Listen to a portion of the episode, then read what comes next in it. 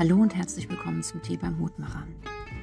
Wer gestern die Folge von Pezi und mir gehört hat, der weiß, warum ich heute um 6.16 Uhr am PC sitze und eine neue Aufnahme mache. Und zwar ist es ein neues Format und das heißt die guten Nachrichten des Tages.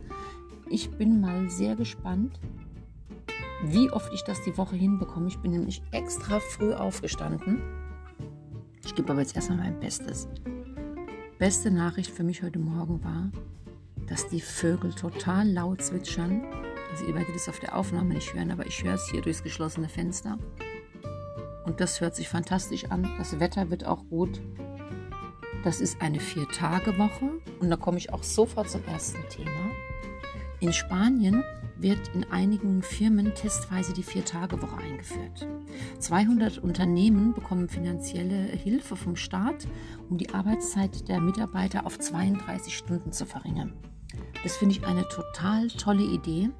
Das ist zwar nur ein Pilotprojekt, aber um das überhaupt umzusetzen, muss man ja Geld in die Hand nehmen und den Willen, das zu tun. Und das finde ich ganz fantastisch. Und äh, also ich glaube, die Vier-Tage-Woche, das wäre was, was viele Leute sehr schön fänden. Dann habe ich heute Morgen gelesen, afghanische Mädchen dürfen wieder singen. Ihr fragt euch jetzt bestimmt, ob das verboten wurde. Ja, wurde tatsächlich verboten. Afghanische Mädchen durften nicht mehr singen. Jetzt dürfen sie es wieder und das ist doch auch eine gute Nachricht. So, und die dritte und letzte gute Nachricht, davon habe ich heute zum allerersten Mal gehört. Es gibt so etwas wie Saatgutbibliotheken in Deutschland in anderen Ländern natürlich auch. Das ist wie eine, eine Bücherei für Pflanzensamen. Also dort gibt es ähm, seltene und ähm, eher unbekannte Pflanzensamen.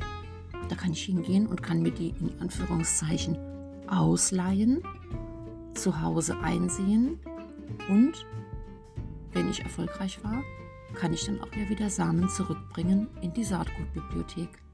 Finde ich eine sehr coole Sache. So, jetzt wünsche ich euch allen einen guten Start in die Woche und äh, ich bitte euch nach guten Nachrichten Ausschau zu halten.